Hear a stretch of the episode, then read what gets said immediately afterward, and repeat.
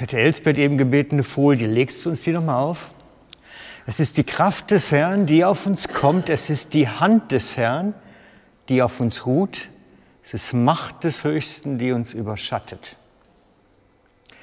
Und das ist eigentlich das, was ich euch heute an, an Bibeltexten mal zeigen wollte. Ähm, eigentlich hatte ich das nämlich als Auslegungspredigt gedacht, aber schön, dass Vlado den gleichen Song zum Thema passend rausgesucht hat, dass das gerade aufgeht miteinander. Wenn ihr Bibel mit habt, könnt ihr die natürlich sofort aufschlagen jetzt. Wenn ihr sie nicht mit habt, lese ich es euch vor. Ich weiß noch gar nicht, wo ich so genau starte. Es geht um die ganze Geschichte. Samuel geht zu Saul und sagt ihm, du wirst König werden. Und er zeigt ihm dann, woran er erkennt, dass er gesalbt ist, dass Gott mit ihm ist, dass die Hand Gottes auf ihm ruht und die Kraft Gottes auf ihm ist, woran er es erkennt. Dann sagt Samuel zu Saul, nämlich damit er erkennt, danach wirst du zu dem Hügel Gottes kommen, wo die Wache der Philister steht. Und wenn du dort in die Stadt kommst, wird dir eine Schar Propheten begegnen, die von der Höhe herabkommen und vor ihnen her Psalter, Pauke, Flöte und Harfe spielen und sie werden in Verzückung sein. Und die Hand, der Geist des Herrn wird über dich geraten, sodass du auch in Verzückung kommst da wirst du zu einem anderen Menschen verwandelt werden. Wenn bei dir nun diese Zeichen eintreten, so tu, was dir vor die Hand kommt oder was dir in den Sinn kommt, denn Gott ist mit dir. Das ist eine ganz spannende Passage aus der Schrift, die man kennen sollte. Erstmal müssen wir schauen, die Prophetenjünger zogen durchs Land das war immer schon so, das gab es schon zu alle Zeiten. Und die tanzten und sangen und spielten Instrumente und lobten den Herrn und freuten sich im Herrn, weil der Geist Gottes auf ihnen ist.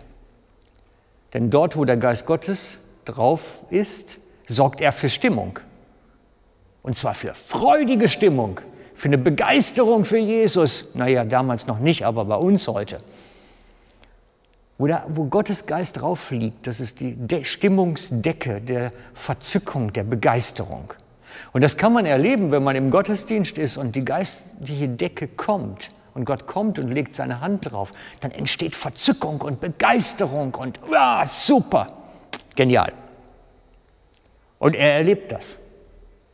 Er erlebt das, dass er sie trifft und in dieses Einzugsgebiet des Heiligen Geistes hineinkommt und unter diese Stimmungsdecke des Heiligen Geistes kommt und dort dann verwandelt wird, dass er ein neuer Mensch wird. Sein Herz wird transformiert. Und darum brauchen wir das auch, dieses immer wieder sich unter diese Decke Gottes hinunter zu begeben, dass seine Hand auf uns liegt dass diese Stimmungsdecke der Verzückung auf uns ist. Wir brauchen das, diese Juhu, Halleluja und los. Am liebsten würde ich euch auch alle eine Zimbel und Schellenring in der Hand drücken und wir frohlocken den Herrn. Damit wir verwandelt werden, damit auch wir immer wieder ein Stück weiter Christus ähnlicher werden, denn der war verwandelt. Denn der war verwandelt. Und eigentlich ist der Heilige Geist in uns. Das heißt, ein Teil davon sollten wir eigentlich erleben können. Alle, wir für uns. Das sollte eigentlich so normal möglich sein. Jeder da, wo er steht, jeder da, wie weit er in seiner Entwicklung ist. Interessant ist, dass dann der Satz kommt, wenn nun bei dir diese Zeichen eintreffen, dass er also auch in diese Stimmungsbegeisterung kommt, dann tu das, was dir in den Sinn kommt. Es wird dir gelingen, weil Gott ist mit dir.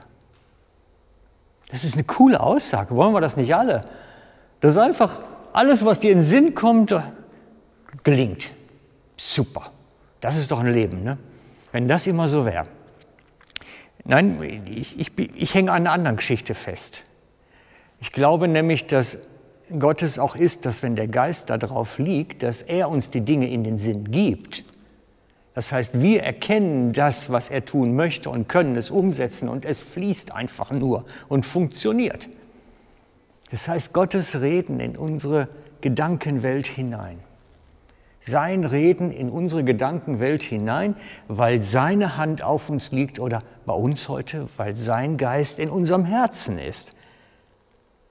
Deswegen ließ, spricht er in unseren Sinn hinein, in unsere Gedankenwelt hinein. Könnt ihr mir folgen? Oder war das zu kompliziert? Das war für Fortgeschrittene.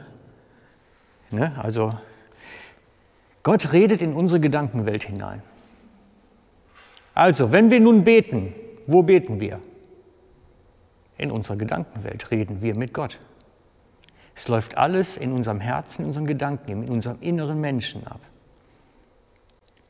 Wenn, wenn du dich zum Gebet zurückziehst, dann musst du nicht Gott sagen, oh, ich fühle mich heute so schlecht, das weiß der schon längst, weil der wohnt ja in dir, hat ja schon längst in dein Herz gesehen, dass du dich gerade mies fühlst. Das ist das, was ich immer sage. Wir sagen Gott die Dinge, die er längst weiß. Sagen wollen wir ihm mal was Neues. Nee, gibt's nicht. Der kennt uns halt. Ne? Der weiß, wie es in uns aussieht. Da ist nichts zu verbergen. Aber wir können unsere Sorgen ihm trotzdem bringen, weil es uns erleichtert. Wir können ihm trotzdem sagen, Herr, jetzt gib mal Gas. Ich habe keine Geduld mehr. Das funktioniert so nicht. Ich habe letztens heute Morgen bei der stillen Zeit so eine Bibelstelle von Mose gehabt. Der hat Gott das gesagt. Er sagt, so funktioniert das nicht. Jetzt gib Gas. Ich, ich warte nicht länger. Da ging es darum, dass das Volk so am Weinen war, weil sie nichts Gescheites zu essen hatten. Sagt er, du hast mir eine Aufgabe gebeten, die kann ich nicht erfüllen. Also mach was. Das kann man natürlich sagen. Das weiß Gott zwar auch schon innen drin, aber da kann man natürlich schon mal ein bisschen Nachdruck geben dann. Ne? Also mir geht es heute Abend darum, dass wir diese Stelle kennen, wenn die Hand Gottes auf uns liegt, massivst, und wir in diese Verzückung geraten, dann beginnt auch er in unsere Gedanken hinein zu reden. Und dann können wir und sollten wir die Sachen tun, die er uns in den Sinn gibt. Auch wir. Und ich wünsche euch diese Erfahrung. Ich wünsche euch diese super Erfahrung, wenn diese Stimmungsdecke der Begeisterung auf uns liegt. Auf uns gemeinsam. Was wäre das für eine Party?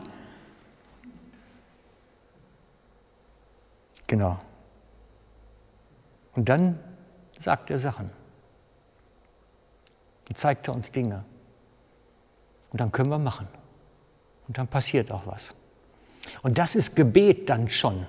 Weil er redet zu mir, ich antworte durch mein Handeln drauf. Das gehört alles zum Gebetsleben. Für mich ist Gebet, seitdem ich das entdeckt habe, was eigentlich dahinter steht, in keiner Weise mehr Hände falten, Kopf senke und gut ist, sondern das ist dieses, hey, wo bist du?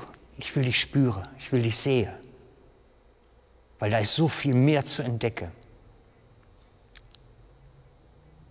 Samuel hat seine Prophetenschule gebaut in Rama, seiner Heimatstadt. Er hatte da scheinbar Grundbesitz von seinem Vater geerbt. Und da hat er die ganzen Prophetenjünger versammelt, die jetzt hier da herumlaufen. Und die hatten Übung darin, sich so zu Gott auszustrecken, dass er mit seiner Hand nämlich kommt und dass er da wirkt. Nachher ist das die Geschichte auch, wo Saul dann da aufschlägt und in Verzückung gerät, weil einfach Gott da ist. Da kann selbst der böseste Mensch nicht mehr böse sein. Hey, das wäre doch cool. Hä? Stellt euch mal vor, wir hätten hier sonntags morgens so eine Stimmungsdecke vom Lobpreis und Begeisterung. Und dann kommt irgend so ein missmutiger Kühlschrank wieder morgens rein. Und der wird gepackt einfach. Der kann gar nicht mehr anders. Der muss mit Lobpreise. Geht nicht mehr. Da müssen wir hinkommen. Das wäre Vision. Also, lass uns ausstrecken. Herr, komm mit deinem Geist, dass wir das erleben. Amen.